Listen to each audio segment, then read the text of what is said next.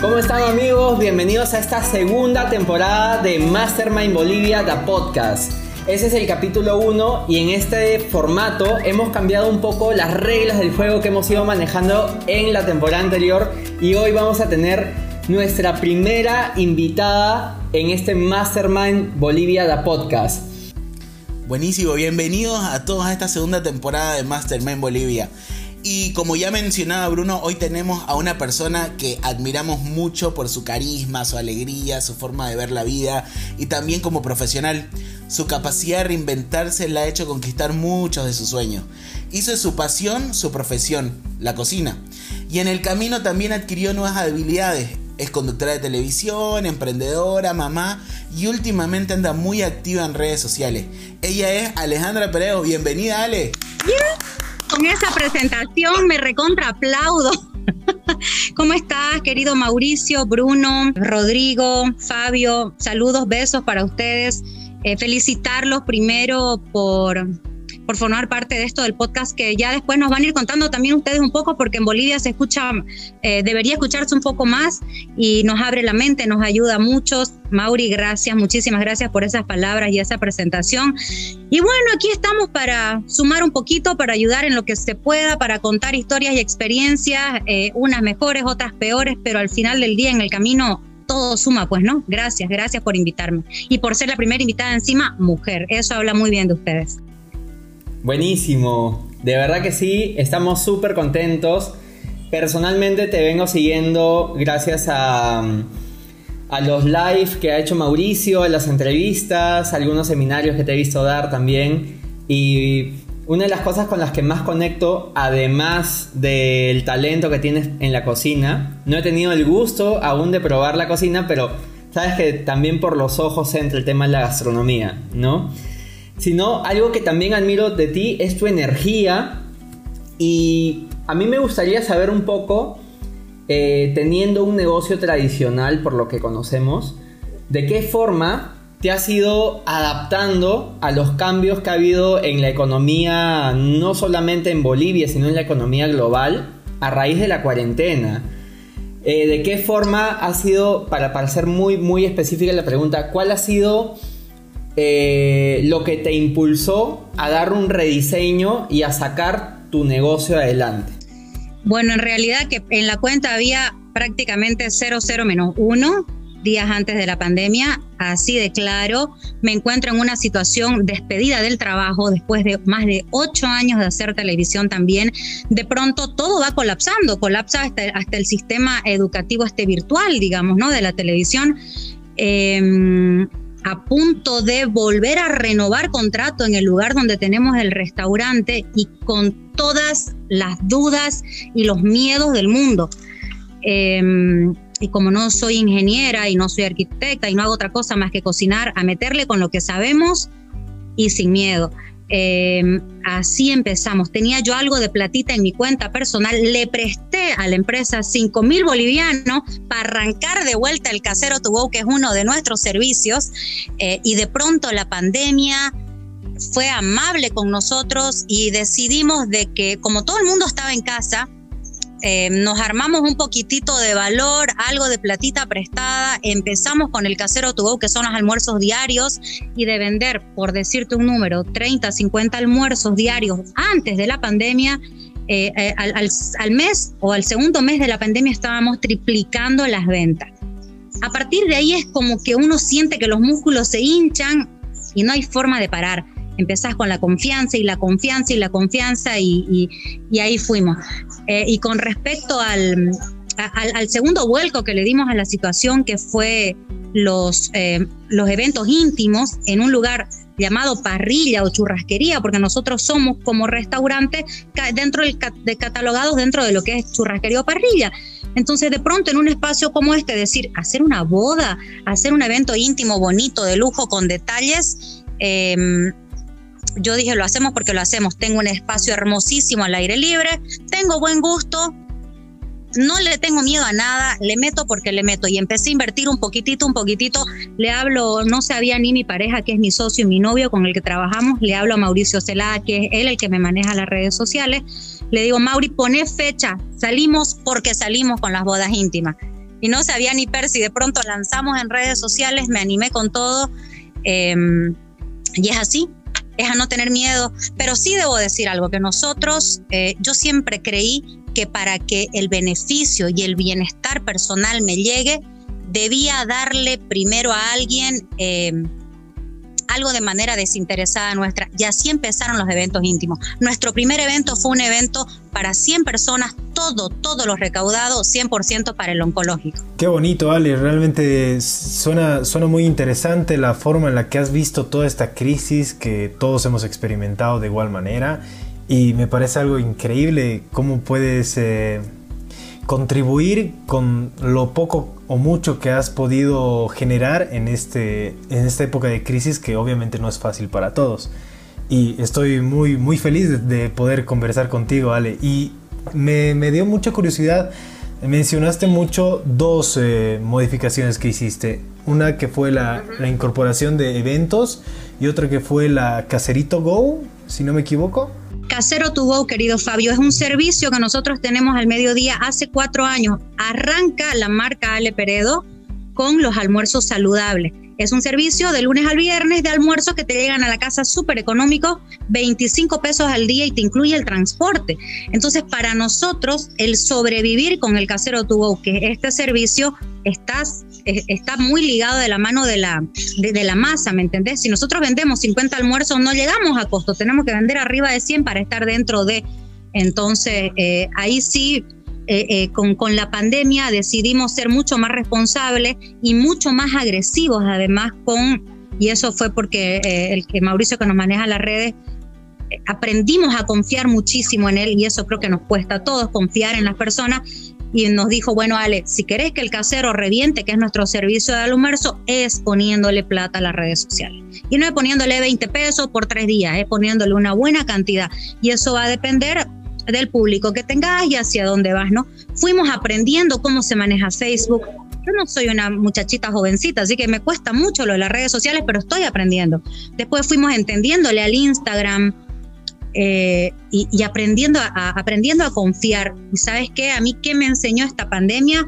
Em, a nosotros como empresa, en realidad, a no tener miedo yo te digo que ahora se viene el tsunami y yo me voy contra él y me lo banco igual y, salgo porque salgo. Y es así, es no tener miedo. Buenísimo. dale, Rodri. Eh, la verdad que me quedo con esa última frase que decís de no tener miedo. Me gustaría saber, eh, ya nos contaste tu punto de inflexión, pero siempre hay un antes y un después, ¿no? Como que nos tocamos con el obstáculo y qué fue realmente ¿no? O cuál fue lo que te ayudó a decir dar ese paso adelante, cómo, o sea, cómo seguir adelante con todo esto. Es que era eso o que la marca muera, porque no, había más, no había forma. El casero Tubogo estaba levantando, pero no era suficiente. Eh, mantener el personal, el alquiler, eh, los proveedores, porque uno, uno, uno arranca pandemia con deuda todos, ¿no? Todos, evidentemente, con proveedores colgados que te van dando productos y vas pagando, porque es así, es, un círculo, ¿no es cierto? Eh, con algo de suelditos atrasados, porque convengamos que después de los 21 días también que se nos agarra, la inestabilidad para todo Bolivia, no solo para mí, la inestabilidad en el tema político, que no sabíamos que quién gana, que quién no gana, entonces que la gente no invertía, que, los sueldos. Entonces, eh, y cuál fue la inflexión? No cerrar, amar mi marca, no cerrar. Yo no me iba a permitir cerrar. Sí, eso es algo que, creo que nosotros que te seguimos en redes también lo hemos vivido un poco con vos. Mira, y a mí hay algo en particular que siempre, siempre admiré y, y obviamente no me pasa a mí, nos pasa a los cuatro que, que si bien los chicos no te conocen todavía personalmente, yo tengo el placer y el gusto de que seas amiga hace un montón de tiempo, este, es que te persiguen igual que yo, o sea, son una persona de mucha energía, de actitud positiva, de ir para adelante. Y también algo que es muy importante es el apoyo de tu equipo, digamos, no la contención. Entonces, a partir de esto, ¿qué nos puedes contar de, de también cómo empezaste a sumar y a que entienda tu equipo de que subirse el tren era bueno para todos? ¿no? Eh, dos cosas súper importantes en ese sentido. Uno, tengo la bendición y la yo elegí esa bendición de que mi pareja y mi socio seamos lo mismo, somos novios, vivimos juntos, trabajamos juntos y en este rubro, eh, como en muchos otros, donde estás amaneciendo, esté trabajando, donde no tenés días feriados, navidades, no tenés horarios fijos, cuando sos dueño, cuando más trabajas.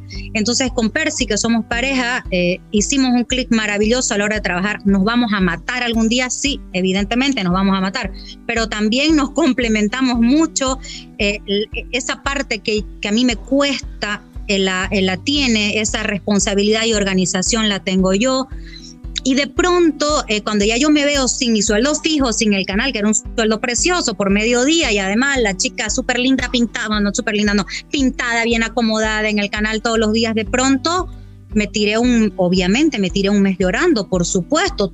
Eh, lo quise vivir mi luto, lo quise llorar y le dije a Percy, déjame, lo voy a llorar, vos lo sabes Mauri, yo te llamaba llorando, lo voy a llorar mi luto, lo quiero llorar porque para mí era un duelo después de ocho años de haber amado y sigo amando la televisión Em, nos tocaron como dos meses de pandemia sin el personal. Entonces esos dos meses fueron muy de interna y muy mío, donde decidí pelearme y enojarme conmigo un mes y de pronto me reenamoré y me reencontré conmigo. Cuando vuelven los chicos se topan con un león que se lo iba a tragar todo, incluido a ellos, si no me seguían el paso, porque, porque es así. Si yo le estoy poniendo el hombro, si estoy prestando plata, si estoy haciendo cosas, si te ven que estás impulsada, que estás motivada, el que no te sigue no tiene para qué estar también acompañando tu equipo, ¿no es cierto? Yo estoy de acuerdo contigo 100%. Creo que detrás de un gran emprendimiento siempre hay no solamente un emprendedor, sino un gran equipo que lo acompaña, ¿no? Y como dices, es muy importante saber, saber con quién cuentas, ¿no? Creo que eso ¿Qué tan importante ha sido eso eh, a la hora de que tuviste que tomar la garra, tomar el toro por, las astas, como se dice, y, y, salir adelante? ¿Qué tan importante crees que haya sido elegir bien a tu equipo de trabajo? Mira, ha sido del 1 al 10, 11, evidentemente, porque cuando volvimos de la pandemia fueron como dos meses de no haber trabajado, de no haber hecho nada. Em, bueno, no de no haber hecho nada, pero en teoría sí, económicamente no, porque no está generando.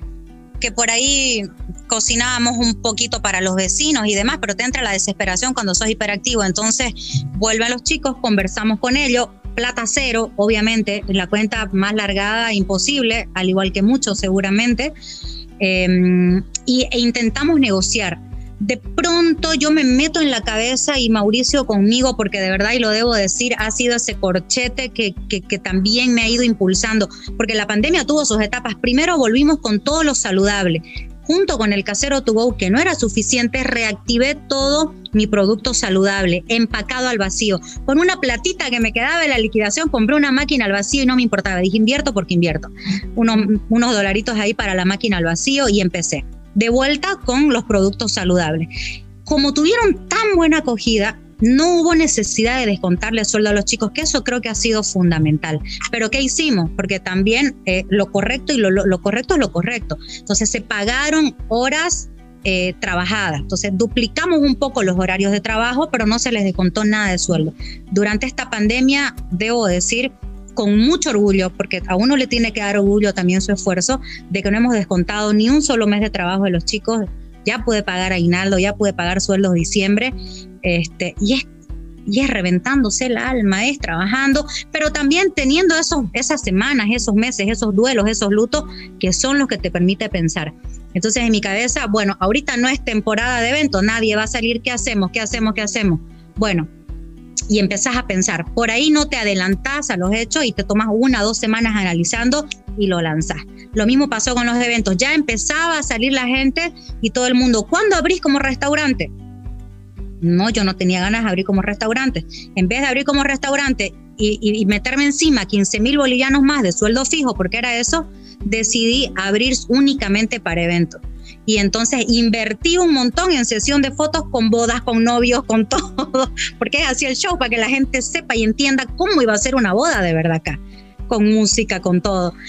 Em, y todo el mes de diciembre hemos tenido un solo día que fue el lunes pasado, fecha libre, que pudimos ir con mi novio y con mi hija a comer tranquilos los tres, a tomarnos un vino y conversar, que fue el día lunes. Después no hubo un solo día en diciembre que tengamos un espacio vacío entre eventos íntimos y boda. Pero sabes qué, em, creo yo que más allá, para mí personalmente las cosas van por estar enamorado de lo que haces, de tu marca, quererla tanto, amarla tanto, la trabajaste tanto, cuidarla, protegerla. Em, desde con los mismos empleados, con lo que haces en redes sociales, con cómo te proyectas vos también, ¿no? Entonces, bueno, no sé, creo que los emborraché, les dije de todo un poco. No, total. De hecho, de hecho, me encanta porque se nota primero que nada que tienes pasión por lo que haces, pasión por lo que has construido y sobre todo mucha responsabilidad con, con tu equipo de trabajo, ¿no? Porque es sumamente importante, como dijiste, eh, lo correcto es lo correcto. Me encanta, que, me encanta poder tenerte nuevamente. Expreso mi agradecimiento a, que estés acá compartiéndonos un poco de, esta parte de tu historia de emprendimiento.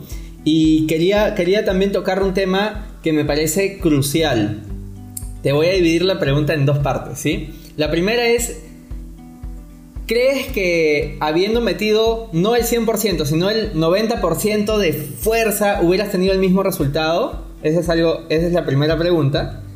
O sea, no habiendo dado tu 100%, ¿crees que hubiera tenido un resultado potente o quizás no hubiera alcanzado para, para lograr lo que has logrado ahorita? Y la segunda es, ¿Qué tan importante crees que en esta etapa del mundo, de lo que está viviendo el mundo, es importante emprender en general? Bueno, primero no, no hubiera tenido, pero ni remotamente eh, ahí de cerca los resultados que he tenido si no hubiera puesto el 300, 500 o 1000% tiempo, esfuerzo, sueño, cansancio, no ver a, la, no ver a mi hija, peleas y peleas y peleas campales con mi pareja, que es mi marido y es mi socio de paso, eh, un montón de encontrones eh, donde él quería esta situación y yo quería esta otra, hasta lograr con, congeniar ahí, no hubiera tenido los resultados porque es, es, evidente, no me pasa a mí, nos pasa a todos. Han sido situaciones eh, totalmente extraordinarias, ¿no? Muy fuera de lugar, donde también los esfuerzos tenían que estar acorde a lo extraordinario. Entonces, hemos tenido que triplicar esfuerzos, quintuplicar, no, no sé si estado bien o no dicho, pero el tema es que hicimos esfuerzos extrahumanos y ahí es donde te das cuenta realmente de que estamos hechos de fierro, de que realmente podemos eso y más. Eh, y no hay que conformarse con lo cómodo y lo tranquilo y lo práctico que nos volvimos, porque yo con tres o cuatro personas menos en el equipo, no porque las haya despedido, por suerte no las despedí, eh, ellos decidieron salir del equipo, gente que trabajaba en servicio, salieron del equipo y me doy cuenta que sin ellos igual pudimos. Entonces, eh, es cuestión de organizarse y de ahora replantearse la situación. Y la segunda, discúlpame, se me fue, no la recuerdo porque me quedé enganchada en la primera. brutal, brutal la respuesta. La segunda es con respecto al emprendimiento en general. ¿Qué tan importante crees que las personas de hoy en día abran un poco la mente a emprender en general, teniendo en cuenta los momentos económicos, los cambios económicos que estamos viviendo hoy en día? Yo voy a ser brutalmente honesta en este tema, si me lo permiten. Yo creo que toda persona, pasado veintipico de años, tenemos un criterio para tomarnos un tiempo, interiorizar eh, en nosotros mismos y conocernos y saber qué capacidades tenemos y qué no. Si no nos gusta cocinar, por favor, no nos metamos a hacer una hamburguesería porque vas a perder tiempo y plata.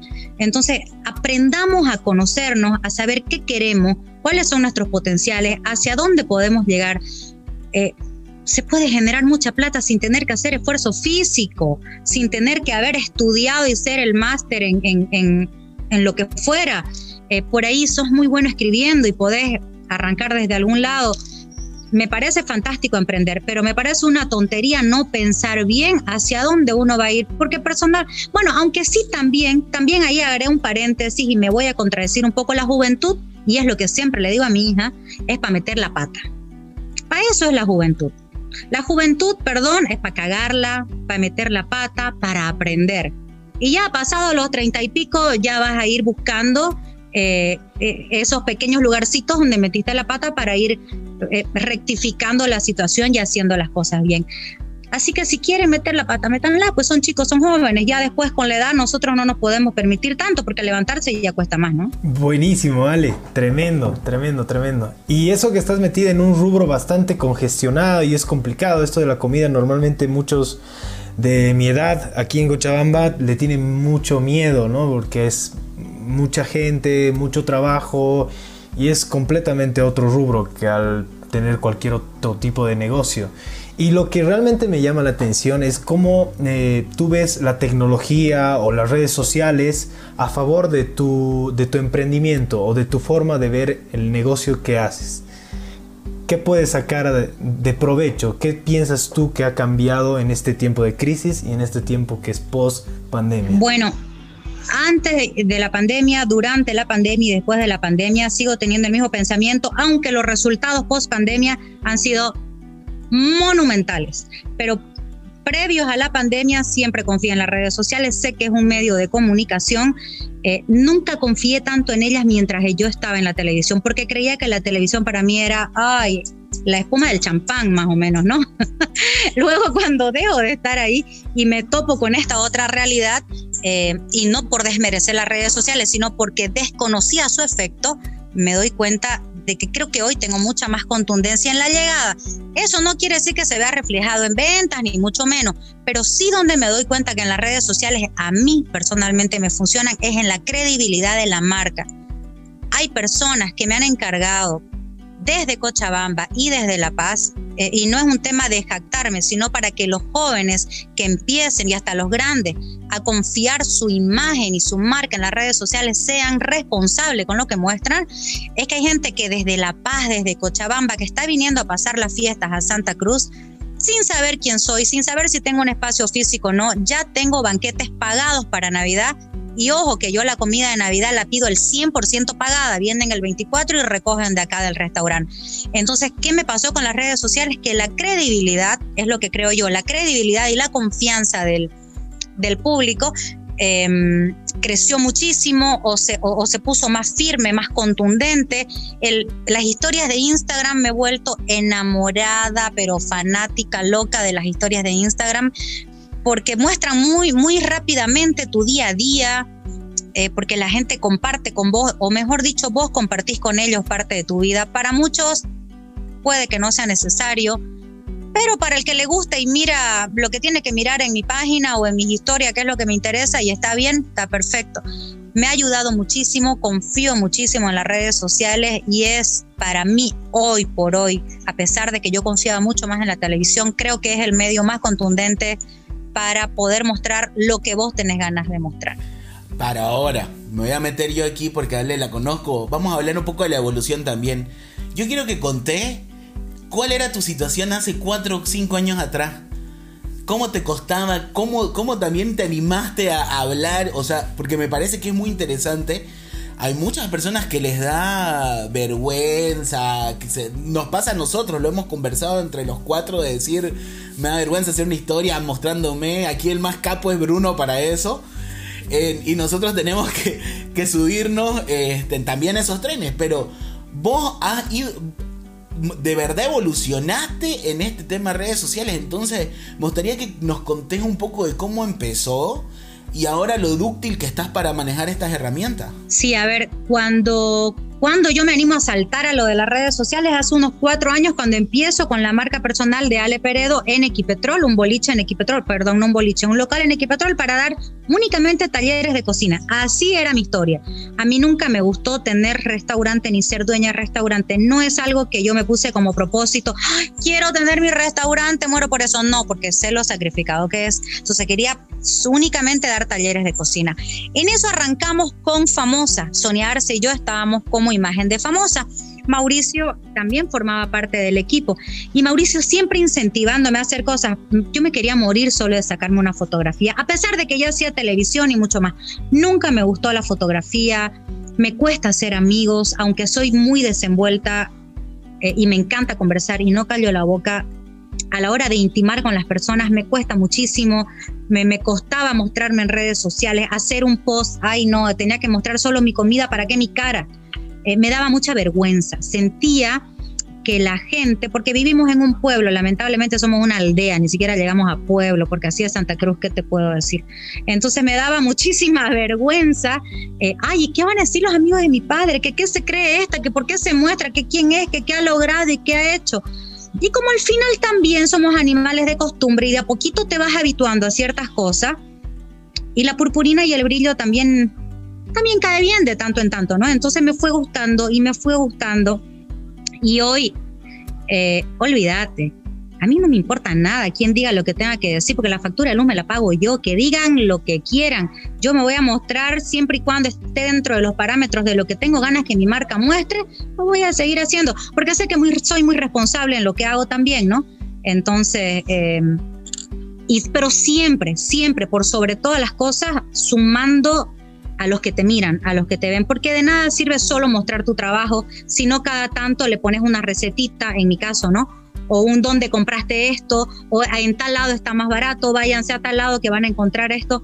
Eh, me gusta compartir mi día a día, me encanta, no pienso dejar de hacerlo y no me importa ni ahí que piensen y que opinen su tema, no el mío. Excelente, Ale.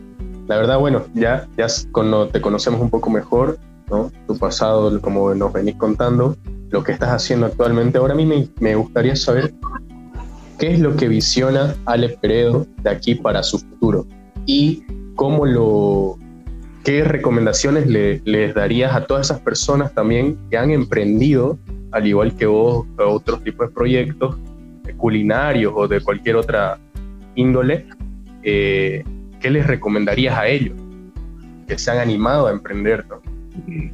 Bueno, primero, ¿qué me espera de aquí más? La verdad que para mí, como para muchísimos, es muy, es muy duro y es muy incierto lo que se viene en el 2021.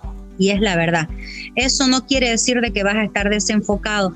Yo tengo clarísimo lo que quiero hacer de aquí en más y eh, es eventos. De me, suficiente me fueron dos o tres meses para darme cuenta que encontré no la plata, encontré lo que realmente me llena, me hace feliz, me hace plena. Amo organizar eventos, me encanta hacer bodas. Em, esto de, esto de tenerlo todo planificado y organizado es mucho más cómodo también que esperar que te llegue el cliente sin saber si llega o no llega y vos tenés 20 kilos de carne en la parrilla y no sabes si la vendés o no la vendés, ¿no es cierto? Yendo por ahí. Entonces, eh, los eventos son mucho más programados me siento, me siento más confortable en ese lugar y lo disfruto. La decoración, los pequeños detalles, el plato, la servilleta, el titititi, todo eso. ¿Qué pienso? Pienso proyectarme para eso. Pienso proyectarme para aquí, de aquí unos años no tenga que pagar más un alquiler y me lo pueda comprar el alquiler y sea mío y hacer mi lugar de eventos porque me encanta. Y eso es lo que quiero hacer. Eh, con la bendición de Dios y con todo el trabajo que se pueda, con certeza que se logra. ¿Y qué les digo a la gente que mm, que, está, que ya emprendió, que tiene su restaurante, que tiene y sufre altibajos. Dos cosas, ¿no? Y ambas mm, completamente distintas. Uno, hay que aprender a analizar bien si ya está mal, si la situación no va, si tus empleados no funcionan, si ya vas meses de meses decayendo, si te estás apretando plata de todos lados y no pudiste darte la vuelta, también, también es un gran acierto aprender a dejar ir. También también. Y por otro lado, si vos encontrás que le podés dar la vuelta y lo intentás y funciona, pues ser creativos todo el tiempo. Eh, y no siempre correr, darse una pausa, analizar un poquito qué pasa. A veces en tu entorno inmediato hay situaciones mucho más fáciles y más cómodas de generar dinero eh, que con lo habitual y lo tradicional. Nosotros acá por lo invertido deberíamos ser tranquilamente eh, la parrillada que abre todos los días. Pero no tengo ganas de que sea eso. Y como no tengo ganas y tengo la capacidad de darle la vuelta, lo hago. Entonces, y así es como lo hemos estado haciendo. ¿Qué haremos en enero si por ahí tampoco funcionan los eventos? Y tampoco, y nos volvemos al encierro, vamos con los talleres online. Y por ahí vuelve otra vez el producto saludable. Y febrero para carnaval, no sé si saltaremos, porque yo para carnaval, si carnaval salto porque salto. Entonces así, ¿sabes? Como que metitas cortas pero planificadas, ¿no? Ale, este, ya que estábamos hablando de las redes, aprovechá y mencionad dónde te pueden seguir. Ah, en Ale Peredo Grill Garden y en Ale Peredo Chef Facebook, Instagram, historias. Pero bueno, sobre todo más para que vean qué es lo que vamos haciendo acá. Si quieren un lindo evento, una boda, salen preciosas las bodas acá. Eh, en, nuestro, en nuestro espacio. Y por si tienen ganas de chusmear, a ver qué hacemos ahí, cómo cocinamos todos los días en las historias, siempre estoy subiendo historias. Y además aprovechen antes del 24 porque estoy subiendo todas y cada uno del paso a paso de los perniles, de los pavos, de las paellas, el proceso de, de toda la preparación de Navidad, que por cierto este, y es así porque uno tiene que aprender a ser agradecido. Todo el esfuerzo, todo el trabajo, todas esas horas de, de, no dormir y de no descansar realmente se han visto reflejadas en Navidad y, estamos casi bordeando eh, más de 800 personas para entregar comida del día de Navidad. Tremendo, Ale. Muchísimas felicidades y de verdad fue un gusto tenerte en el primer episodio de la segunda temporada de Mastermind Bolivia de podcast y de verdad eh, estamos muy orgullosos.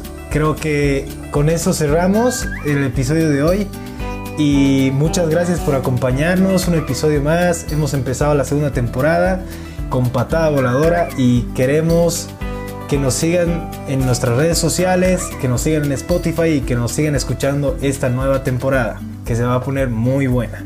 Muchas gracias. Gracias, querido Fabio, Bruno, eh, Rodri, Mauri. Además, ustedes están viendo esta postal aquí atrás mía y aprovecho también para farsearla porque sentada aquí ¿cómo no se te van a ocurrir mil cosas en la cabeza y no tener ganas de hacer que, que todo vuele y que todo fluya?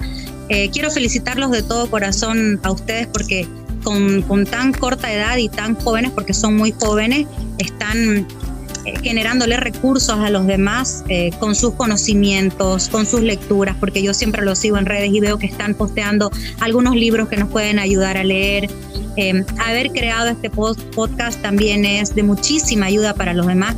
Yo creo que cuando uno arranca la situación, y estoy segura, para mí es un éxito y estoy segura que lo que nosotros hoy estamos logrando es gracias a nuestro primer evento. Y nuestro primer evento fue 100% solidario para el oncológico.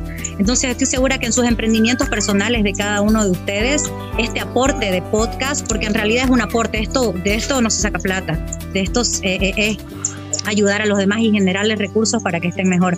Cada uno de sus emprendimientos personales van a ser multiplicados y bendecidos. Muchísimas gracias por la entrevista. Besos a ustedes y a todos los que nos están escuchando. Muchas gracias, Ale. Muchísimas gracias. Nos vemos hasta el siguiente episodio.